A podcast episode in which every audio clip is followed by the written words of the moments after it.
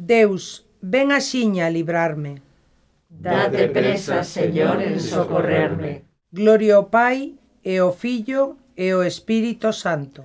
Como era no principio, agora e sempre, eternamente. Amén. Aleluya.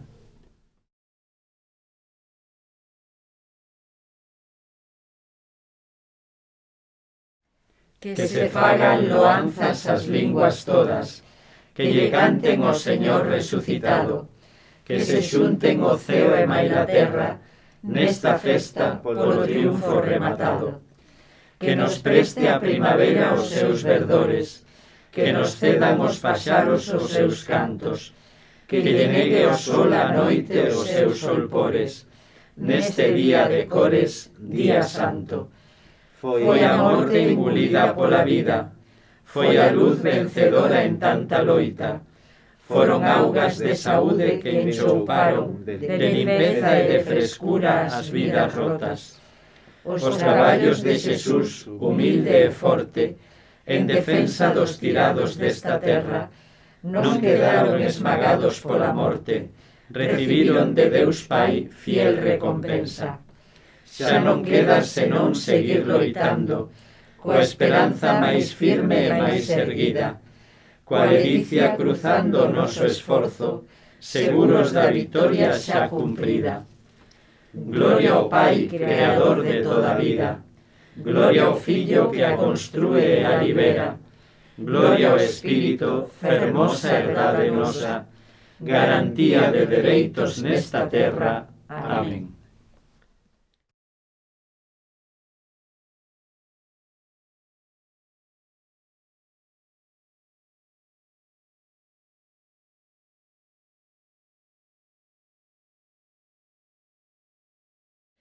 Cantaremos danzando.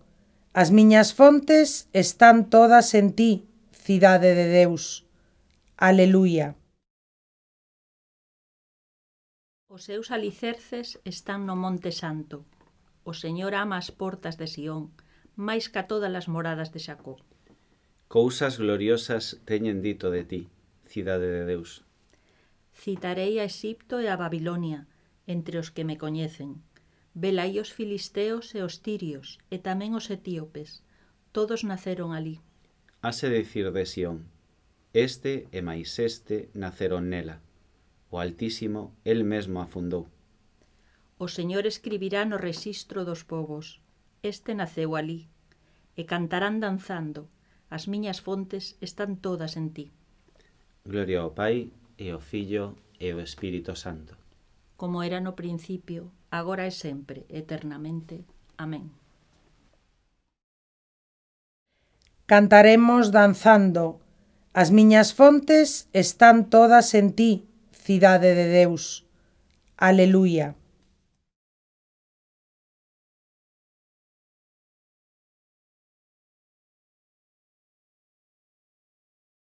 Como un pastor, el alinda o seu rabaño colle no colo os cordeiros. Aleluia. Mirade, o Señor Deus chega con poder, e o seu brazo domina. Mirade, trae con el o seu salario, e a súa recompensa diante del. Como un pastor, el alinda o seu rebaño, axúntaos co seu brazo, colle no colo os cordeiros, e as nais fainas repousar. Quen pode medir a presada o mar ou avaliar a palmos a medida do ceo ou tasar a cuncas o pó da terra? Quen pesou na balanza os montes e os outeiros na romana? Quen mediu o espírito do Señor? Quen lle indicou os seus designios? Con quen se aconsellou para que lle explicase o camiño susto, para que lle ensinara o saber e lle indicase o método preciso? As nacións son para el como gotas nunha sella e valen o que o pó nunha balanza. As illas non pesan máis que un pouco de pó. O Líbano non abonda para a leña, nin os seus animais para o holocausto. Na súa presencia, as nacións todas, como se non fosen, son para el nada e cousa va. Gloria ao Pai, ao Filho e ao Espírito Santo. Como era nun principio, agora e sempre, eternamente. Amén. Como un pastor, el alinda o seu rabaño, colle no colo os cordeiros. Aleluia.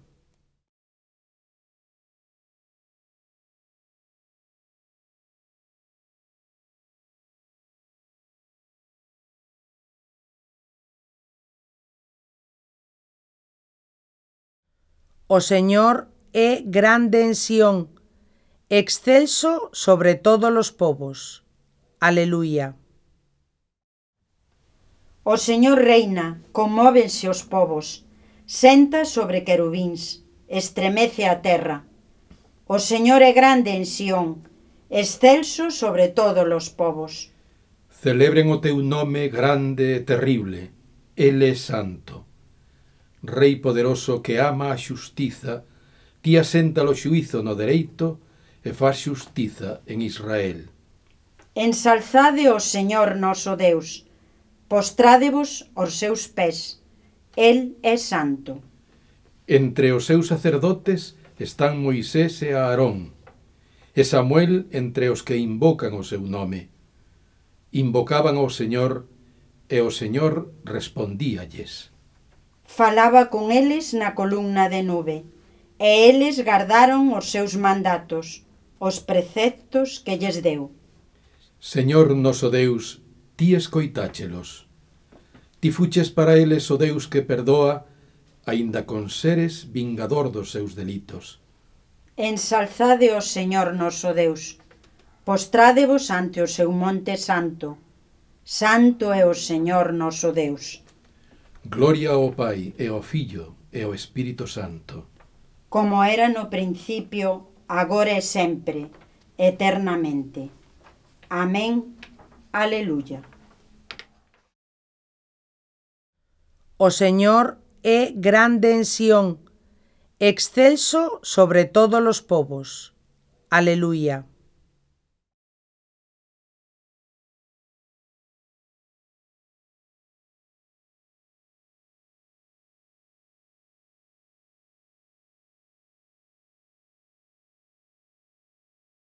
Se Cristo está en vós, o voso corpo certamente está morto por culpa do pecado, mas o Espírito é vida por causa da xustiza. Se o Espírito do que resucitou dos mortos a Xesús habita en vós, o mesmo que resucitou a Cristo Xesús dos mortos, vivificará os vosos corpos mortais polo seu Espírito que habita en vós. Cristo, Fillo de Deus vivo, ten piedade de nós. Aleluya, aleluya. Cristo, Fillo de Deus vivo, ten piedade de nós. Aleluya, aleluya. Ti que resucitaches de entre os mortos. Aleluya, aleluya. Gloria ao Pai, ao Filho e ao Espírito Santo. Cristo, Fillo de Deus vivo, ten piedade de nós. Aleluya, aleluya.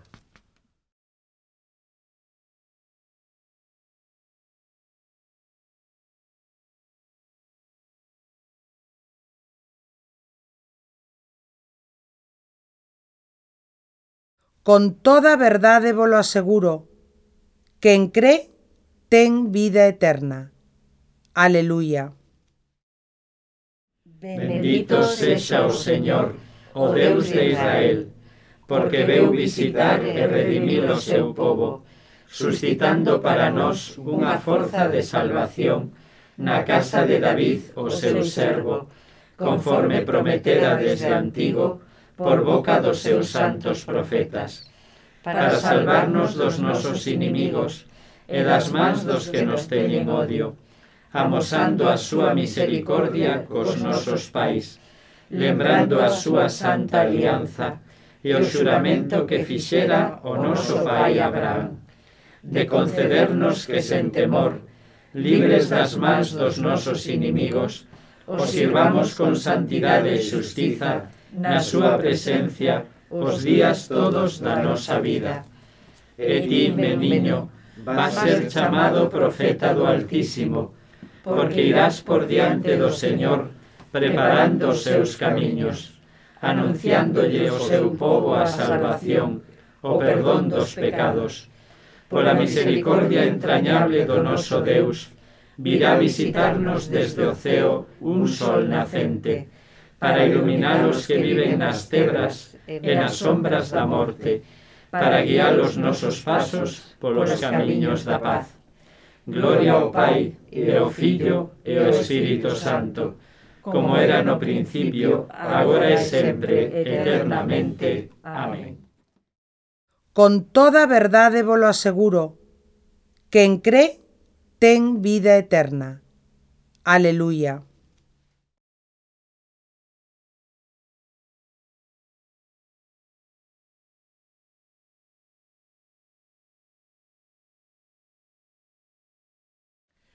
Loemos a Cristo, que resucitou e está sempre presente na súa igrexa, e preguémoslle dicindo Queda, Señor, connosco.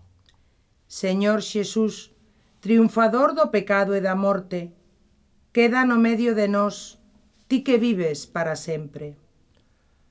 Queda, Señor, connosco. Ven onda nós coa tua forza invencible e amósanos o agarimo de Deus. Queda, Señor, connosco. Axuda o mundo que sofre as feridas da discordia.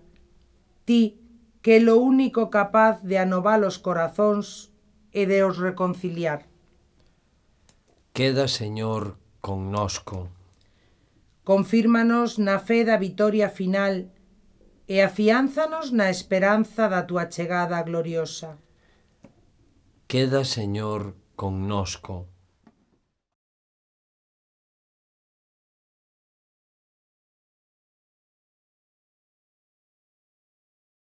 Noso Pai que estás no ceo, santificado sexa o teu nome, veña o teu reino, e fágase a tua vontade, aquí na terra como no ceo. Danos hoxe o noso pan de cada día, perdoa as nosas ofensas, como tamén perdoamos nós a que nos ten ofendido. E non nos deixes caer na tentación, mas líbranos do mal.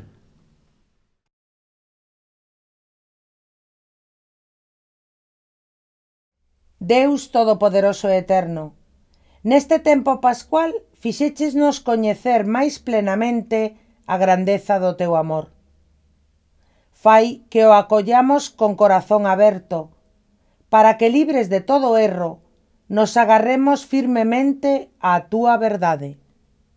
Polo noso Señor Xesucristo, teu Fillo, que vive e reina contigo na unidade do Espírito Santo por sempre eternamente. Amén.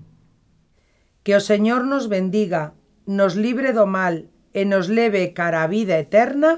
Amén.